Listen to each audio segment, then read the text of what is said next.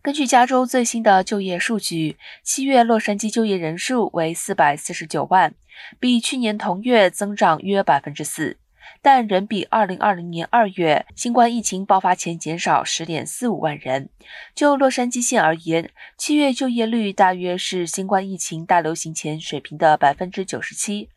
与六月相比，七月就业人数略微下降二点四五万人，约百分之零点五。主因是政府工作人员在休假，由于学校放暑假，该行业就业人数减少了四点四四万人。